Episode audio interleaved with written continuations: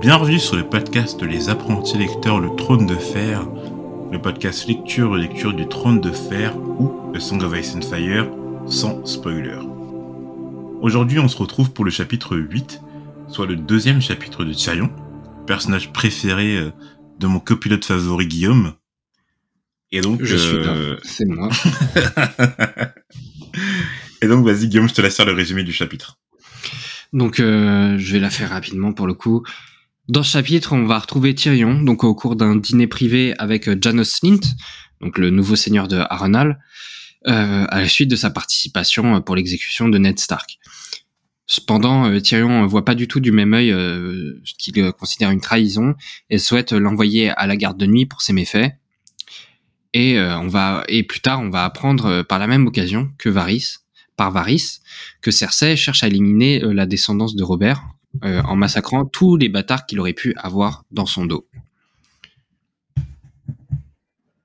Ah oui, pardon. je sais, c'était quoi hein. J'ai dit, j'ai pas plongé dans les détails. Euh, on, aura largement, on, aura largement, le temps de, de le faire. là, on enregistre cet épisode dans plein d'épisodes de canicule en France, donc euh, là, on a chaud. J'avoue qu'on a assez pressé de faire cet épisode. on va essayer de le faire. On va essayer de le faire bien quand même. Le chapitre débute sur ce qui semble être un dîner entre Tyrion et Janos Flint. D'ailleurs, ils se partagent une bouteille de vin qui viendrait de Dorne et non de la Treille. on a compris, grâce à Guillaume, grand amateur de vin, euh, que dans euh, voilà que, que c'était de, ces deux lieux que venaient les meilleurs crus. Ouais, que la, Treille. c'est un peu Bordeaux et euh, le Dorne c'est un peu la Bourgogne, quoi. Exactement. Ils parlèrent tout d'abord de la nouvelle seigneurie de Janos Slint, qui est devenue, on le rappelle, Lord de Harrenhal. Tyrion lui rappelle qu'on dit de la forteresse qu'elle est hantée, maudite. On vient de tourner l'épisode précédent de Kathleen, où l'on découvre l'histoire de Harrenhal. Donc euh, bon, je pense que ça va un peu euh, sous les guillaumes de vous rappeler l'histoire. Alors je m'en charger en deux secondes, euh, mais globalement, Arène, le noir, le roi qui régnait à cette époque-là, où les couronnes étaient encore indépendantes sur les îles de Fer et sur le conflant, qui était sous le joug des, îles de Fer, avait décidé de construire une forteresse euh, qu'aucun homme vivant n'avait jamais vue. Et euh, bon, la, construction elle dura 40 ans. Et euh, le problème, c'est que le, jour où la construction de la forteresse fut finie, c'est le, même jour que Aegon le Conquérant débarqua à Port-Réal. Et donc Aegon le Conquérant, il, a pris un malin plaisir à, à, remettre les pieds sur terre à, à Rennes le Noir. Et euh, donc il a brûlé la forteresse, cramé euh, de la tête aux pieds. Et euh, depuis ce jour, bah, la, forteresse, elle est dite du coup maudite. Tyrion et Janos évoquèrent ensuite la succession de Janos Slint au, au, poste de commandant du guet. Oui, car Janos Slint, avant d'obtenir Hall, était le commandant des manteaux d'or, soit le guet, la garde de Port-Réal. Janos Slint suggère Alardim euh, serait un beau remplaçant. C'est la première fois qu'on entend le nom de ce personnage, et d'après les appendices de Ahsoka, c'est le cher en chef de Janos Flint. Tyrion avance le nom d'un certain Jacelyn Predo. C'est l'actuel capitaine de la porte de la Gadou, et d'après Tyrion, il s'est fait remarquer lors de la rébellion de Balen Greyjoy. Robert y a même fait chevalier là-bas. C'est aussi la première fois qu'on entend le nom de ce personnage, Jacelyn Predo, et euh, bon, les appendices confirment qu'il est le capitaine de la porte de la rivière. Alors, du coup, petite précision. Dans le premier tome, on a appris que le vrai nom, euh, celui inscrit sur la carte de cette porte, c'était la porte euh, du fleuve ou de la rivière, mais que le bon peuple l'appelait la porte de la Gadou. Ouais. Janos Flint est contre cette nomination, car les hommes ne l'apprécient guère. Il est dur et rigide. Qu'est-ce qu'il y a? durée rigide, pour moi, ça sonne genre il est incorruptible, c'est relou. C'est clairement ça, quoi. Oh, oh, non, il est chiant, euh, il va te. Tu vas voir, il, euh, il, boit, pas, euh, voilà quoi, c'est un mec, toi, c'est un mec chiant. Il est chiant, quoi. D'ailleurs, dans les appendices, on apprend que son surnom est Main de Fer. Puis, c'est un infirme. Il aurait perdu sa main durant le siège de Pique, et c'est à cause de cela que Robert l'aurait nommé chevalier. Et justement, on apprend euh, plus tard dans le chapitre qu'il a véritablement euh, euh, planté une main de fer sur son moignon. Mm. Pour revenir sur Alardim, le sergent-chef de Janos Flint, Tyrion évoque une histoire qu'il a entendue sur une bagarre dans un bordel. on comprend qu'Alardim était chargé de tuer un enfant, un bébé même, et que la mère s'était interposée, donc il a dû tuer les deux. C'était Janos Flint en personne qu'il avait choisi sur une mission, car je cite, pour un bébé encore au sang, ça demande une espèce à part. Un type dur pour un bouleur dur, c'est Alardim. oh, là là, oh là là, laisse tomber quoi. Le, le, mec clairement malléable quoi et qui fait tout ce que tu dis un vrai psychopathe. Dans la réputation. Tyrion demande alors à Janos Flint l'identité de la personne qui lui a donné la mission d'aller tuer un bébé, mais Slint garde le silence sur cette question. Donc on sent que bon, c'est un ordre qui doit venir d'assez haut, et euh, vu qu'à présent Tyrion est main du roi, il n'y a pas beaucoup de personnes qui lui sont supérieures dans la hiérarchie. À partir du, de ce moment euh, du chapitre, on comprend que la véritable intention de Tyrion n'est pas juste de dîner avec Janos Flint, mais de le punir et de l'envoyer à la garde de nuit. Et donc plusieurs choses sont évoquées durant ce repas. D'abord, quand Tyrion évoque la garde de nuit, il s'y réfère avec le lord commandant, Lord Mormon. Et Janos Flint se méprend en pensant qu'il veut parler de sa sœur, Maggie Mormon, l'actuelle dame de l'île aux ours. Flint part même d'une rumeur disant que celle-ci couchera avec des ours. Bah, le seul truc, c'est que on l'a, c'est une femme et au lieu, on l'appelle pas Lady Mormon, quoi. On l'appelle comment? Bah Lord Mormon et euh, on parle de Lord Mormon et lui, euh, il pense à Maggie Mormon. Donc ça veut dire que c'est un peu une exception. Ah ouais, je sais que dire. Oui, oui, oui. Tyrion aborde ensuite le sujet d'Eddard Stark et de la trahison conjointe de Littlefinger et d'Ajonas Flint. Le seigneur Darren Hall se défend en expliquant qu'il est fidèle au roi Geoffrey et à la reine Cersei, que Eddard Stark était un traître, qu'il avait essayé de l'acheter, etc. Mais on comprend qu'il n'était pas au courant que Cersei devait pardonner à Eddard s'il jurait fidélité et l'envoyer au mur. La décapitation de Ned a pris tout le monde par surprise, y compris Varys, d'après Tyrion, qui est normalement au courant de tout. Je crois qu'on l'avait déjà évoqué, mais Bon, ça, ça, ça se voit que c'était vraiment. Alors, je, on ne sait pas si Geoffrey il a fait sur un coup de tête ou s'il avait réfléchi avant, quoi. Mais de ce qu'on comprend, il en avait parlé à personne. Bah, il en avait parlé à personne. Clairement, euh, c'était clairement ça, ça venait de lui, quoi. C'était sa propre idée. Personne lui a, enfin, personne lui a susurré à l'oreille. Mmh. Euh, c'était purement. Euh, est-ce qu'il. Moi, je pense que c'était impulsif. Hein. Ouais, c'est impulsif. C'est possible, hein. Mais clairement, ça rend, euh, ça rend Geoffrey très dangereux parce que même euh, Varys, il est pas capable de voir les choses venir parce que ça, le rend très imprévisible. Hum. Tyrion, avant de punir Janos Flint, l'informe que ses enfants deviendront pupilles des Lannister. Ses fils pourront ainsi devenir écuyers, et s'ils servent bien, pourront même devenir chevaliers. L'aîné obtiendra des terres, et il lui incombera d'arranger un mariage pour la fille de Janos Flint. Le seigneur de Harrenhal essaye bien de partir fier du dîner, prétextant qu'il avait de bons amis à la cour, le roi, la reine régente, Littlefinger, mais Jasmine Prédo, le nouveau commandant du guet, vint le cueillir à la sortie des appartements de Tyrion. Notre main du roi préféré prit aussi le soin de faire capturer Alardim et tous les hommes de main de Janos Flint. Voilà, Tyrion, un homme précautionneux. Euh, là, on n'a pas Eddard en tant que main du roi. Tyrion, il connaît les games. Et il sait dans quoi il se planche, quoi. Mm. Après ce dîner fort chargé en émotions, c'est au tour de Varys de pénétrer dans les appartements de Tyrion. Alors, Tyrion évoque d'abord avec Varys l'affaire du bordel et du bébé tué. C'était Cersei qui avait chargé Janos Flint de cette besogne, mais Varys était bien sûr au courant. Et on comprend, grâce à leurs échanges, que ce bébé était un des bâtards de Robert, sûrement l'enfant qu'avait découvert Ned lors de ses recherches durant le premier tome, le bébé nommé Bara, que sa mère avait nommé en l'honneur de Robert Baratheon. Hmm. Ned avait découvert cet enfant dans un bordel de luxe appartenant à une certaine Chataya. On l'avait appris dans le premier tome.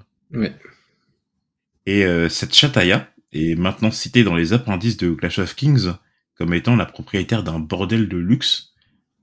On se doute bien que Robert, il n'allait pas dans des bordels de car voilà quoi, il fallait il a... la, qualité. C'était vraiment la qualité quoi. C'était un homme de goût. Un homme de goût. Et euh, ce bordel apparaît même dans la nouvelle carte de Clash of Kings, celle de Port-Réal.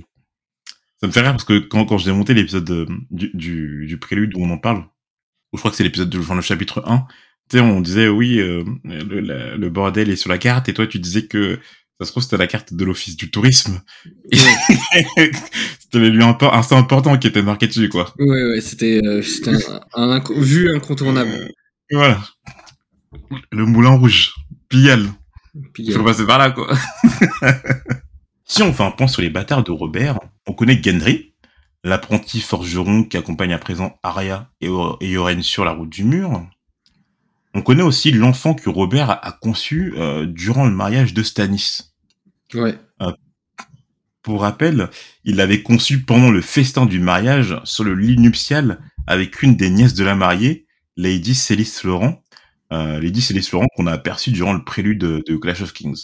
Euh, cette nièce est citée à présent dans les appendices de, de Clash of Kings. Elle se nomme Lady Delena Florent. Le garçon, on l'avait appris durant le premier tome, est à présent la pupille de l'actuel gouverneur d'Académie. On apprend leur nom dans, dans, les appendices. Alors, le gouverneur actuel d'Académie se nomme Courtney Penrose, et sa pupille, donc le bâtard de Robert, se nomme Edric Storm. Donc, on apprend que Storm, c'est le nom de, bâtard dans les, terres de l'orage. Logique. Comme, euh, comme Snow, euh, bah, du coup, dans le nord. On a quoi d'autre comme nom de bâtard? Il n'y a pas, euh, non, je sais plus, il n'y a pas Flower, non, un truc comme ça. En fait, dans les appendices, il doit y avoir des noms de. Bah, tu vois, tu dis Flower, Brinder, même si on l'a pas précisé, ça sent que c'est des noms de bâtards un peu. Ouais, Hill, Sand aussi. Euh... Oui, euh, Sand, il y a. Dans les appendices, je crois qu'il y a. Mais en tout cas, voilà, on, on en apprend un peu plus sur. On comprend la, typologie, quoi. C'est assez simple. Ouais. On reprend sur les bâtards de Robert. On connaît aussi Mia Stone. Ah bah, du coup, Stone aussi. Oui, c'est euh, la, la montagne, quoi. Ouais, bah, le Valdarine. Valdarine. Donc Mia Stone, euh, bah, Guillaume, je te rappelle, hein, c'est la fille qui avait accompagné Kathleen euh, lors de son ascension du Valdarine. Exact. Et euh, c'est Ned qui, en repensant au bâtard de Robert, qui nous avait indiqué que Mia en faisait partie. Et bon, on connaît cette Bara que Ned avait découverte dans le tome 1. On comprend que Cersei en a appris les bâtards de Robert à présent qu'il est mort. Et euh, personnellement, euh, plus que de la haine pour eux, je pense qu'elle les veut morts pour éviter euh, qu'il y ait un trouble au niveau de la succession. Oui, elle, elle prévoit le coup, quoi. Ouais. Parce qu'elle elle sent, elle sent que notamment Ned avait mis, avait dévoilé, enfin connaissait son son, son, son secret ultime. Mmh. Et que c'est pas impossible que Ned ait un peu et et fait passer le message quelque part, quoi, que l'info circule. Hmm. Donc autant euh, maximiser ses chances euh, de ne pas avoir de problème de succession. Ouais. Mais euh, ouais, parce que tu, tu sens de façon dans le tome 1 que Cersei, elle en a pas grand chose à foutre de Robert. Hein. Enfin, qu'il est des bâtards, même, je pense pas qu'elle en ait vraiment l'importance, mais juste que si ça pouvait créer un problème pour Geoffrey et pour le fait qu'il soit légitime, là, elle est prête jusqu'à tuer, quoi. Elle est prête jusqu'à tuer un bébé pour ça. Ouais. Mais tout ça, moi, ça me fait grave penser à, à Kathleen, non euh, Tu sais, dans, dans, le dernier chapitre, là, on disait que euh, euh, Kathleen était un peu égoïste, et en tout cas, quand, il s'agissait de ses enfants, elle était beaucoup, elle était beaucoup moins rationnelle, et c'est là qu'elle pétait les câbles. Euh, mais tu sais, c'est un peu ce qu'est Kathleen. Je me rappelle, il y a une phrase dans le premier tome qui dit que euh, elle était rassurée de voir Rob, enfin pardon, de voir John partir au mur et, et jurer ses vœux à la garde de nuit. Comme ça, même si c'était un bâtard, il aurait plus de problème au niveau de la ligne de succession, quoi. Clairement. Et on se demandait, euh, du coup, pourquoi, on se, on se, demandait pourquoi Varys protégeait Gendry. Parce qu'on avait appris par Yoren que c'était un homme avec une apparence qui faisait fortement penser à Varys, euh, en déguisement, qui avait confié à Gendry à Yoren dans l'échange d'un sac de bourse. C'est ça. Et euh, du coup, moi, je me suis dit, mais en fait, euh, peut-être que, euh, justement, Varys, il, enfin, il est au courant de la bâtardise, ça c'est sûr. Et euh, du coup, qui cherche à protéger Gendry dans le sens où il veut quand même un pas une rançon mais en tout cas euh, un, levier euh, quoi ouais voilà le fait que justement il existe des bâtards de Robert ça peut créer du, du conflit du chaos qui pourrait lui servir dans ses plans même si on ne connaît pas exactement euh, quels sont-ils ouais il, a, il est très prévoyant quoi mmh. Si En tout cas, ça- comme ça, ça m'a paru logique. Quand ça m'a fait tic dans ma tête. Je me suis dit, ah mais peut-être que c'est c'est à cause de ça, en fait. Mm. Quand Varys évoqua la mère de Bara, il intima à Tyrion qu'il trouvait cet acte désolant, euh, que la femme aimait véritablement Robert. Et la réponse, ou plutôt les questions que Tyrion lui donne, furent Est-ce qu'une putain peut aimer véritablement? Non, ne répondez pas. Il est des choses que je préfère ignorer. Et cette phrase a fait tellement écho avec le premier chapitre de Tyrion euh, de, Clash of Kings lorsqu'il rejoint Shay. Et après l'avoir embrassé, il se dit à lui-même euh, N'apprendras-tu jamais rien? Non. Une putain, maudit sois-tu, qui n'aime que ton argent, pas ta queue. Te souviens, Tisha? Donc on, on- on sent que Tyrion, il est au courant, intimement, profondément, que Shay euh, ne l'aime pas, mais qu'il essaye de s'en persuader ou au minimum, il veut pas se poser la question sur le fait est-ce que est-ce que les putes peuvent réellement s'attacher? Et on sent que en fait intimement il, il sait que non quoi Oui. Oh, enfin, il, doute fortement, quoi. Mais après, Mm. c'est vrai que Shay joue un jeu vraiment convaincant, quoi. ouais, ouais.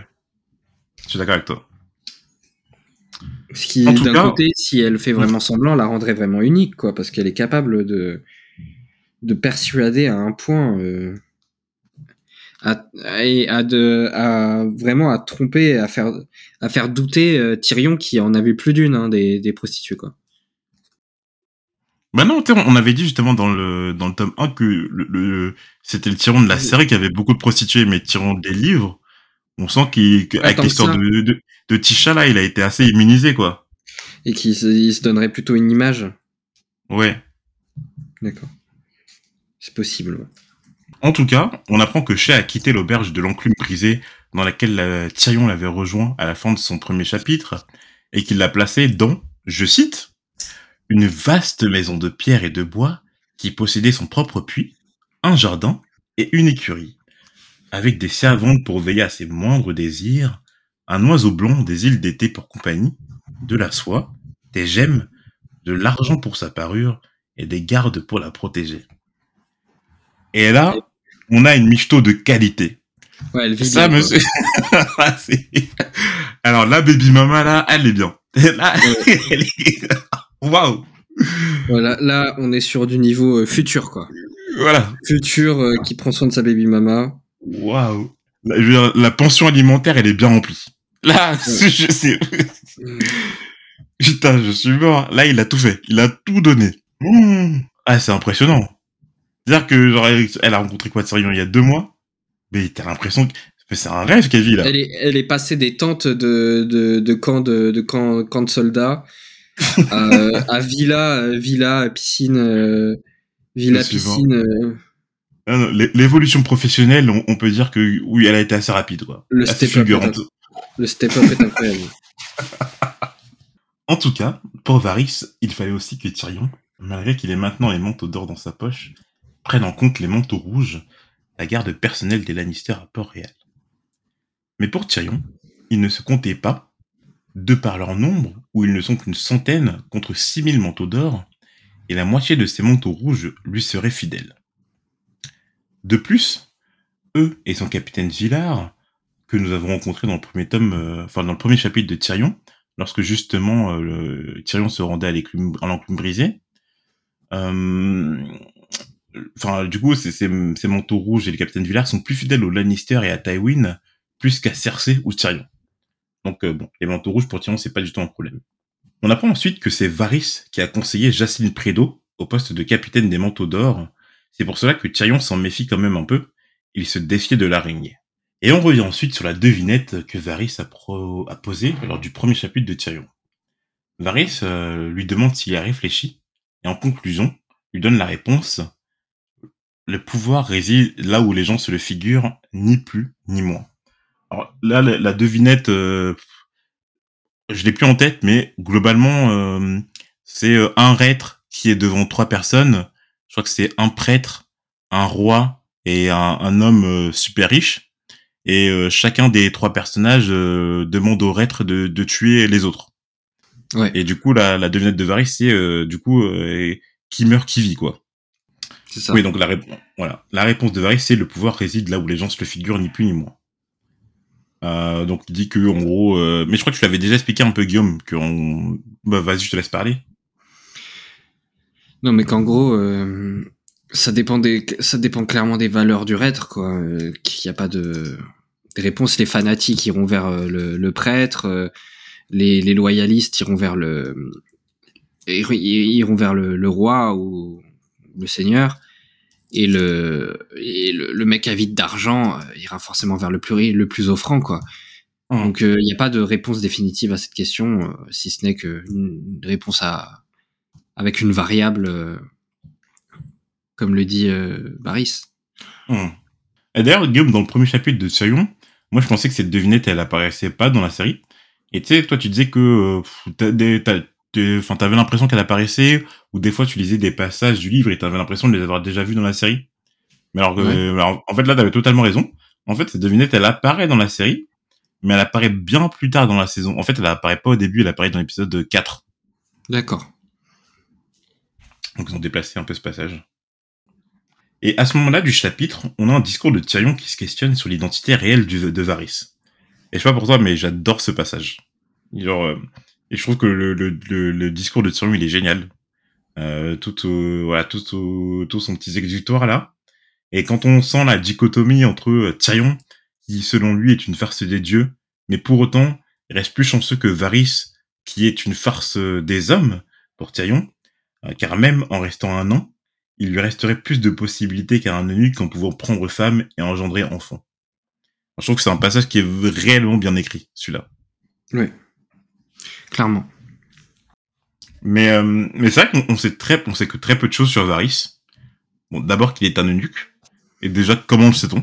Je veux dire, comment on sait que Varys est un eunuque, là? Je veux dire- Ouais, ouais, quelqu'un- Est-ce que quelqu'un est venu lui palper les couilles, quoi? Euh, et euh, de par le grand maître Paisel, on sait qu'il est né esclave à Lys. Euh, troisièmement, que bon, il traite avec Cariomopatis, mais c'est vraiment les seules infos qu'on a sur Varys, quoi. On sait qu'il arrive à la cour sous le règne d'Eris II Targaryen, mais veux dire, on n'a pas de, a, enfin c'est c'est un mystère, un mystère ce type. Mais c'est l'un c'est l'un des personnages. Ouais, c'est ça. C'est l'un des personnages vraiment les, les plus obscurs de, de la saga pour l'instant. Et la phrase qui suit le discours est encore mieux.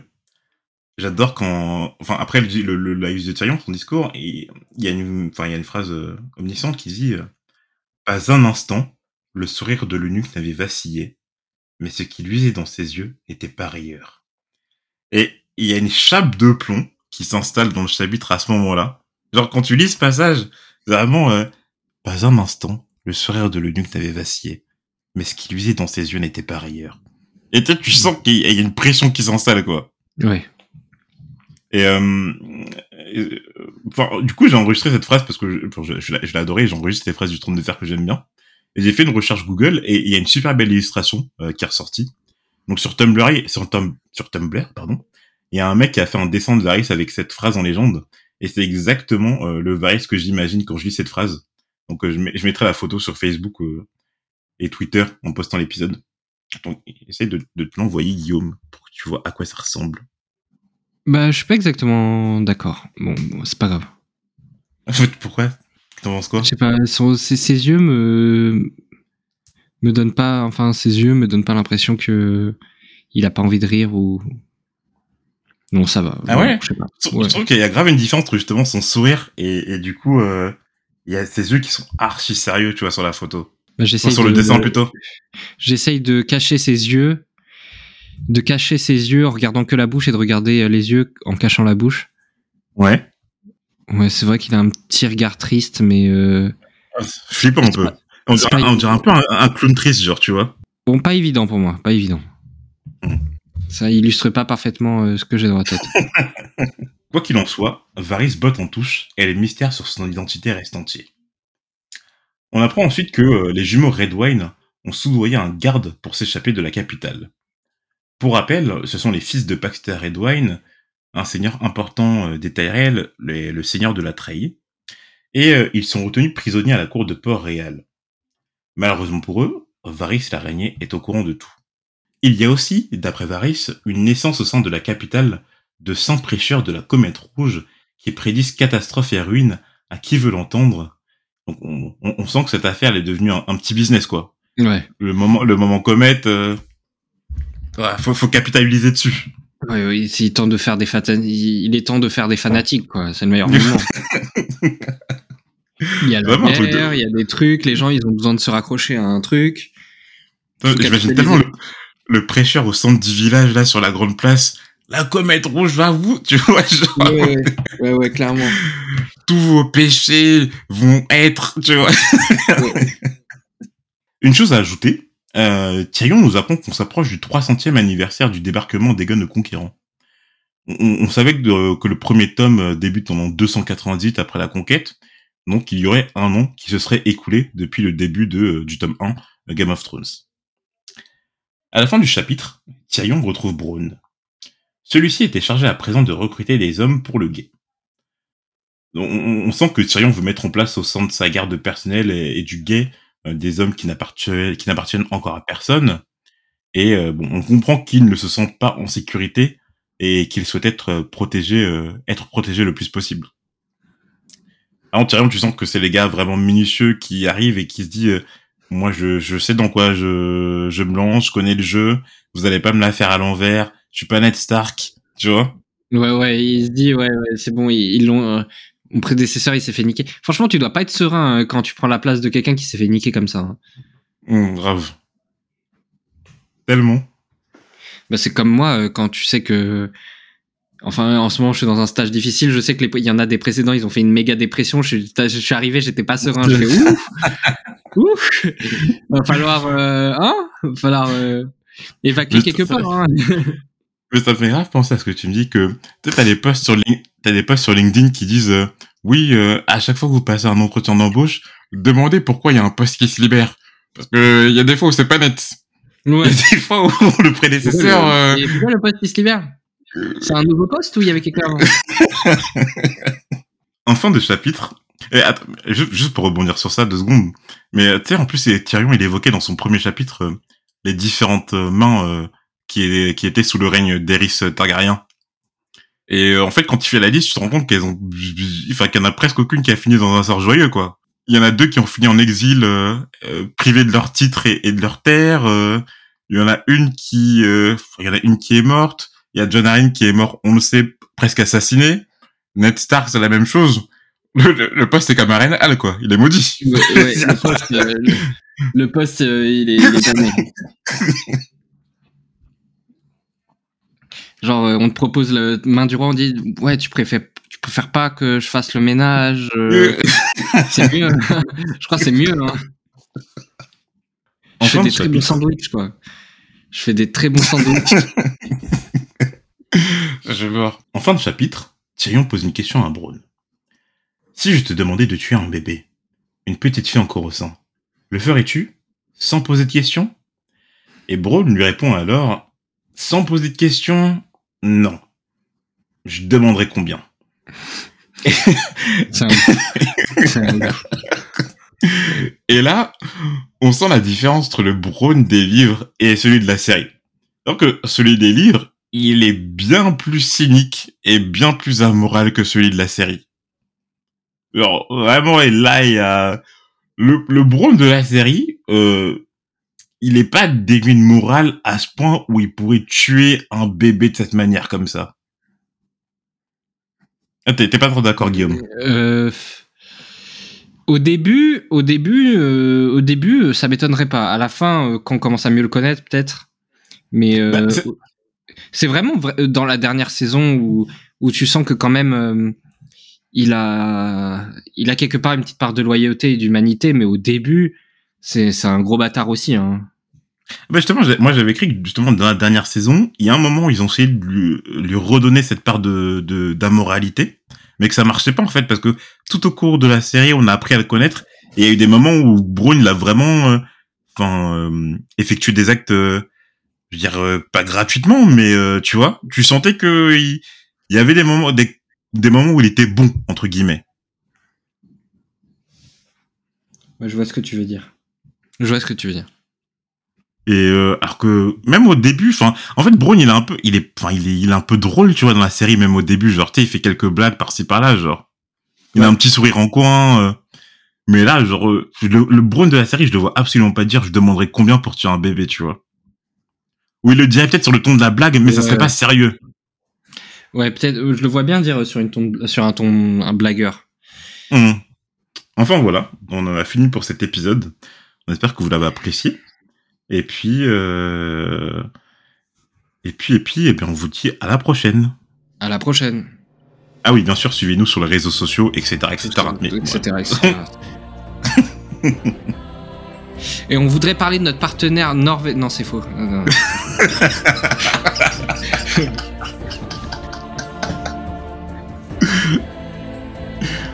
Allez, à la prochaine.